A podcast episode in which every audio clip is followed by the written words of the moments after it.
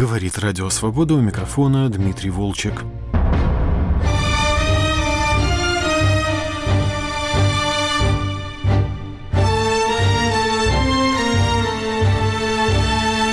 27 декабря 2023 года в Москве умер Юрий Арабов, поэт, прозаик, педагог, режиссер. Его голос часто звучал на волнах Радио Свобода, и в этом выпуске программы «Культурный дневник» вы услышите фрагменты из наших передач с участием Юрия Арабова. Его знают прежде всего как сценариста 12 картин Александра Сакурова. Работал он и с Олегом Типцовым, сценарий знаменитого фильма «Господин оформитель», 88 год. Тогда у меня, в частности, была идея фикс о том, что можно соединить э, зрительское кино с артхаусом. Но стали думать, я предложил «Серый автомобиль» экранизировать. Грина, вещь, которую я любил, но как только стали мы разминать материал, то выяснилось, что там снимать практически нечего. Нужно по новой делать историю, по новой делать фабулу. Собственно говоря, там главная была причина, собственно, почему кукла прицепилась к герою рассказа. Без ответа на этот вопрос никак не складывалась фабула. Олег тогда жил в такой большой квартире в Песках, Староневском. Я приехал к нему какое-то время пожил, как-то на кухне мы, в общем, так размяли, придумали, что герой будет дизайнером, и что куклу для выставления драгоценностей в магазине сделает с умирающей девочки. Тогда уже понятно, что он эту девочку встретит, но это будет не девочка, это будет ожившая его кукла, и будут какие-то странные отношения. Это 87 год, фактически э, первая ласточка подобного кино. А, значит, тогда было замечательное время. Цензура упала в стране, а прокат был. Ну, то есть малина. Это продлилось несколько лет, потом все, естественно, завернулось. А, и нам предложили просто до большого экрана сделать более нечто такое помпезное. И мы сделали вот этот э, вариант час сорок, досняли эту картину, нагрузили ее тягучим ритмом арт-кино, и по сборам среди Ленфильмовским она была второй картиной. И мы, естественно, ни копейки не получили за эти все сборы. Ну, елы-палы, здорово. А тогда я работал еще параллельно э, с Александром Николаевичем, моим постоянным автором, и мне приснился сон, что какому-то человеку порядочному э, некие высшие силы вручают карающие функции, карающую силу. То есть, предположим, что я приличный человек, допустим, и мне дают, значит, в руки меч, когда я могу скверную из этого мира изгнать. Я вожусь с этим мечом, сначала соглашаюсь, а потом выясняется, что как только я начну наказывать, сам процесс наказания – это уже есть некий грех. И я отказываюсь от этого меча. Ангел истребления передает его моему врагу, который начинает с того, что этим мечом рубит меня. Абсолютно притчеобразная история, это полностью приснившаяся.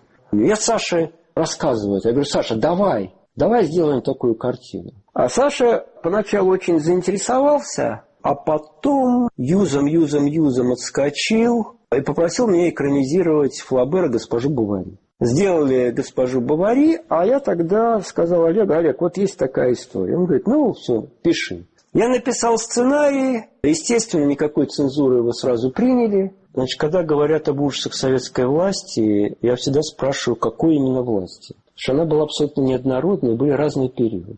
Это была советская власть Горбачева, когда кино финансировалось, но уже редактора не цеплялись к идеологии. Дали деньги, и Олег стал снимать. И когда мы сделали эту картину, вдруг в воздухе запахло грозой. На наших глазах кинотеатры вдруг стали превращаться в мебельные салоны и в магазины поддержанных машин. Все. Амба.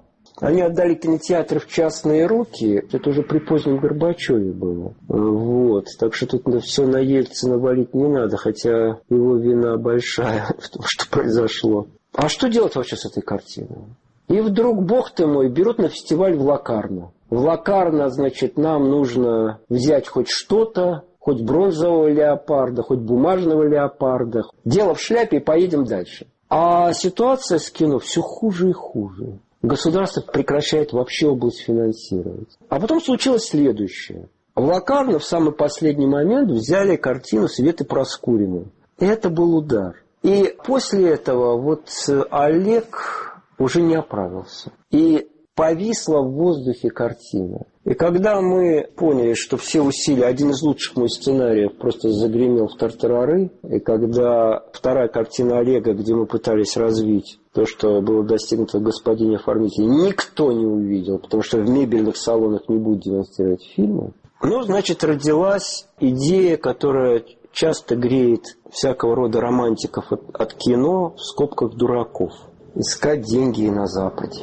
Мы решили сделать ВИА. Значит, сделать такой эротический триллер, как сейчас бы это назвали. Олег даже пробился какому-то английскому продюсеру, видимо, ниже средней руки. Ну, в общем, ничего сделано не было. И все. Олег решил сменить свою профессию, решил стать бизнесменом. Меня бизнес никогда не интересовал. Исчезли все деньги, вся моя книжка обнулилась буквально в 92-м за несколько месяцев. Вот, хотя мне-то там всего нужна овсянка на молоке. Но, оказывается, надо было пить на воде. А, и, собственно говоря, я выжил вот э, чисто физически в это время, что Егор Владимирович Яковлев а, взял меня в общую газету и сказал, Юра, пиши, что хочешь. Я раз в две недели писал то, что я хотел. Это были не политические, а просто рассказы, подобия такой очерковой прозы, очерков из деревенской жизни, которую я неплохо знал тогда. А, и он мне платил 500 долларов. А с двухтысячных эти тучные годы. И вдруг опять в кино хлынули деньги. Мы сделали «Малоха», за которое в Каннах получил приз за сценарий. И уже как-то до 2008 года я, в общем, делал то, что хотел. 1 января 2000 года в эфир «Радио Свобода» вышла программа, в которой Юрий Арабов говорил – мы все чувствуем сейчас в воздухе опасность прихода к власти сильного человека, лишенного моральных и духовных тормозов. Я думаю, что в России действительно есть предпосылки для прихода этого человека. Когда мы видим умершие деревни и нищие города, конечно, это весьма напоминает Германию 20-х годов, тот же крах империи, то же унижение и та же экономическая неразбериха. Роль демонической личности в истории – одна из главных тем тетралогии Александра Сакурова по сценариям Юрия Арабова «Молох», «Телец», «Солнце», «Фауст». Вот что Юрий Арабов говорил о своем замысле. Вся тетралогия посвящена тому, что мы лично ответственны за зло в мире. Эта тетралогия не берет некий метафизический источник зла, поскольку эта тема не близка режиссеру. А рассматривает зло как порождение э, человеческой деятельности. И в этом плане вся тетралогия имеет, кроме всего прочего, некий моралистический знак. Моя драматургическая идея Фауста заключена в том, что не дьявол соблазняет человека, а человек соблазняет дьявола для того, чтобы иметь некую свободу зла. Вот как-то мне режиссер сказал о глазах Сталина. Он, посмотри, какие у Сталина абсолютно черные глаза абсолютно свободного человека. Эта свободу рождает полная безнаказанность, стихилия зла, которая внутри этого человека. И я писал Фауста как соблазнение человеком черта. Это современная история. Современной России, в современном мире другое дело, что все это облечено в некие мифологические одежды. Сейчас не черт гоняется за человеческой душой, а человек гоняется за душой черта. Более того, к черту стоит очень длинная очередь из различных людей, различных званий и достоинств, а черт не принимает режиссерами трудно работать, когда их требования непонятны. Мне абсолютно понятны требования Сакурова, я его очень давно знаю, в нем для меня нету тайн, так же как во мне для него нету тайн. Мы насквозь видим друг друга. Я знаю, что от сценария он требует прежде всего сильной литературной составляющей, может быть даже в ущерб традиционной драматургии, замешанной на жестком жесткой причинно-следственной связи, и я пытаюсь эту литературную э, составляющую ему дать. Идеология наших фильмов была уже понятна на уровне второй картины, и поэтому мне было достаточно легко писать этот сценарий. Мой коллега Иван Толстой говорил с Юрием Арабовым о персонажах двух первых фильмов Сакуровской трилогии «Гитлере» и «Ленине». Как получилось, что два исторических деятеля, повернувших историю не только своих собственных стран, но и половиной мира, пошедших против человечества террором, войнами, массовыми расстрелами и арестами, как получилось, что эти фигуры, Ленин и Гитлер, не всеми прокляты? Что есть еще множество людей, возрождающих облик этих монстров? Казалось бы, ну что еще можно написать об этих исчадиях ада? Какую еще правду раскрыть? Нет, портреты, бюсты, плакаты, книги, да просто сами имена, само звучание. Ленин, Гитлер для многих священно. Откуда берутся эти непрошибаемые?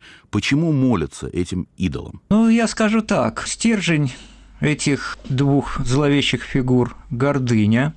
Гордыня, проявленная в государственно-политической деятельности, гордыня, не уравновешенная гражданскими институтами и гражданским обществом, которое может гордыню эту каким-то образом локализовать и сузить, Почему нравится? Да вот э, из-за этого это блестяще открыли эти закономерности массового сознания ряд психоаналитиков э, начала прошлого века, в частности Лебон и Фрейд. Они объяснили, почему сильные личности при условии того, что подобная личность как бы любит каждого составляющей толпы, почему они так магнетизируют общество, и, на мой взгляд, популярность еще состоит их в том, что черты Гитлера и Сталина, а главное гордыня их, заметна в большинстве политических фигур настоящего. Только в настоящем они в цивилизованных странах уравновешены гражданским обществом, которое не дает им целиком раскрыться. Какого Ленина нарисовали вы в сценарии для Сакуровского фильма?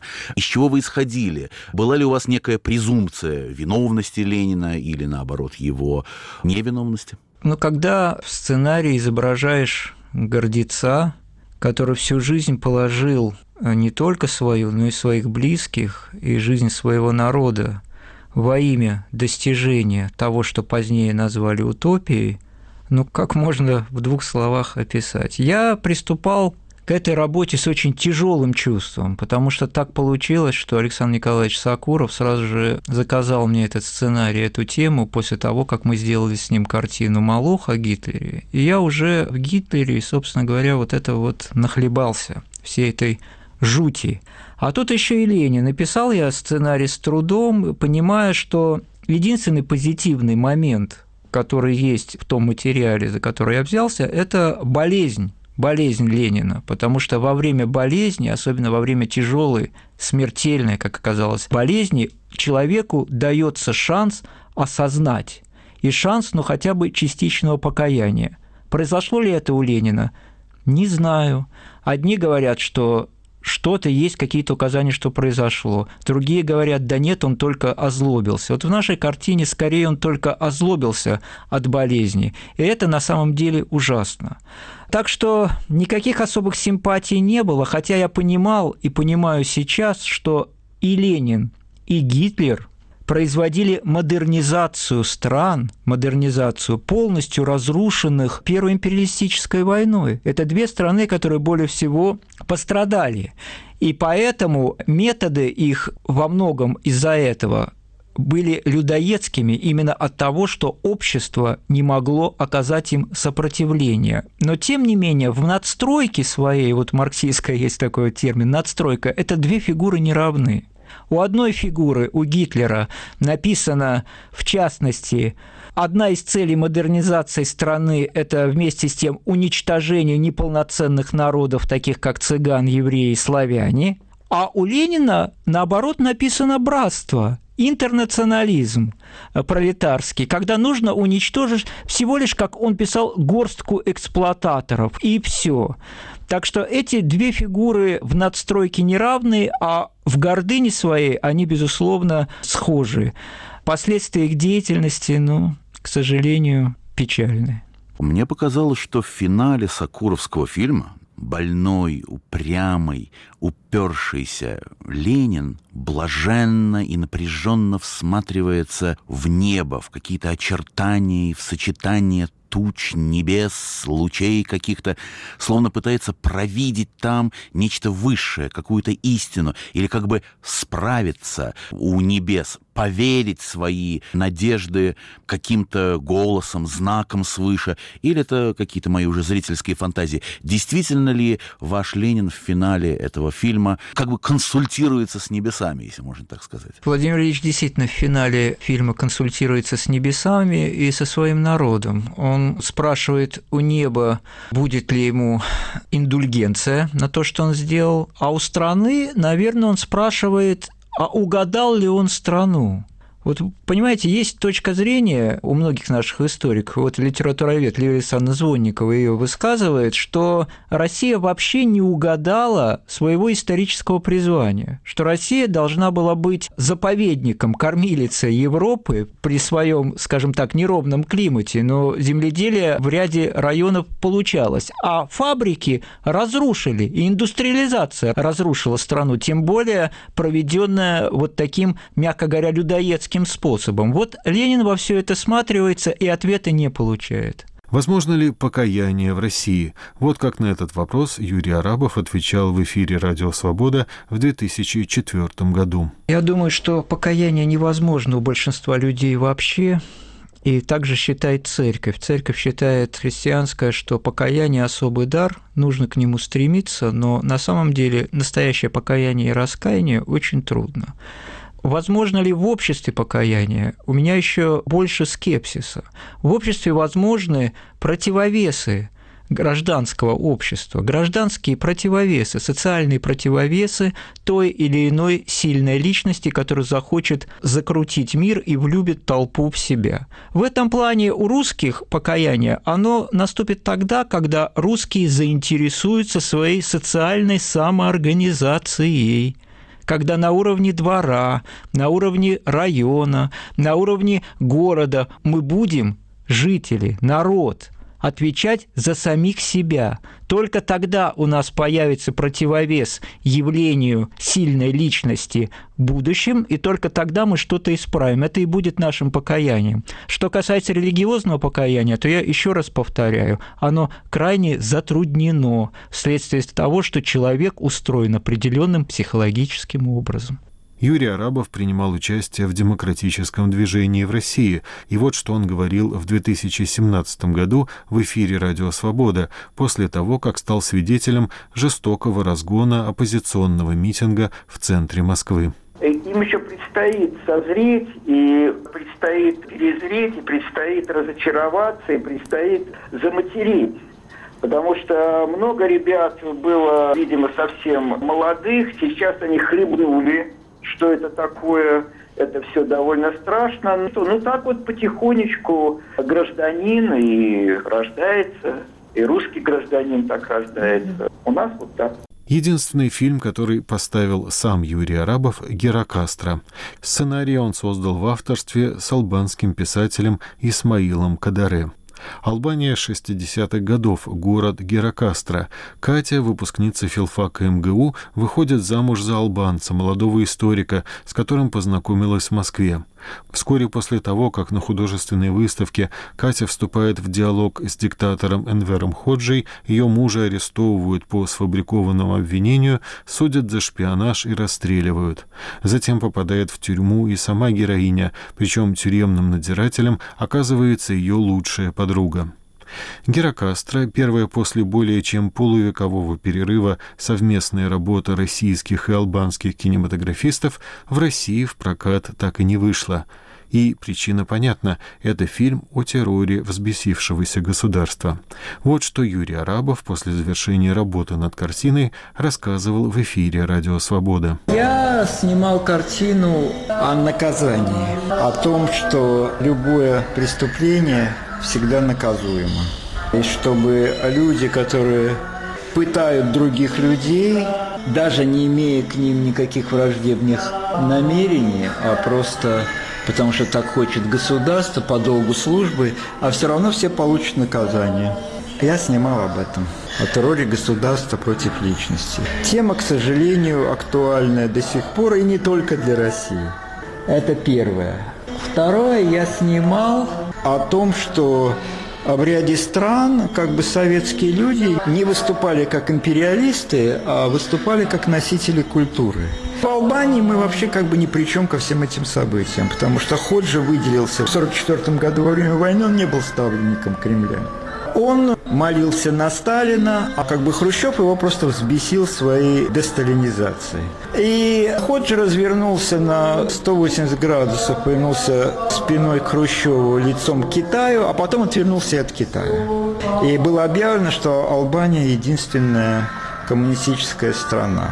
Это сопровождалось широкими репрессиями, причем специфически эти репрессии были начаты э, советских женщин, потому что в 50-е годы дружили с Албанией, и около тысячи советских женщин вышли замуж за албанцев и уехали в Албанию, поскольку вырваться из Советского Союза даже в Албанию, это было нечто. Первая волна репрессий в стране была против вот этих тысячи советских женщин, многие из которых были действительно выпускницы университета, преподавали русский язык, литературу. А после того, как этих женщин отправили в каменоломни, Ходжи принялся за собственное население. То до сих пор в Албании не проведено расследование преступлений Ходжи, и точности даже никто не знает масштаба репрессий. Всю тюрьму я писал для фильма по рассказам зэков, которые уцелели. Они мне рассказывали о пытках, в частности, о пытке под названием «Псарня», когда на шею одевался ошейник, человек, женщина или мужчина приковывались к столбу, и в отдалении стояла миска с водой, поскольку климат жаркий, и в тюрьме не давали воды, а специально кормили селедкой, чтобы вызывать жажду. И как бы вся пытка состояла в том, что человек пытается дотянуться до этой миски, а не может, цепь не пускает. И, конечно, то, с чем я столкнулся в Албании, говорит о том, что как страшно человеку оборачиваться назад, но без этого оборачивания назад вряд ли что-либо поймут они в настоящем. Российский зритель видит этот фильм? Тоже здесь уже теперь не любят копать прошлое? Они любят копать, скажут, на что-то намекаете. И я буду говорить, я намекаю только на страницу истории, которую мы не знаем.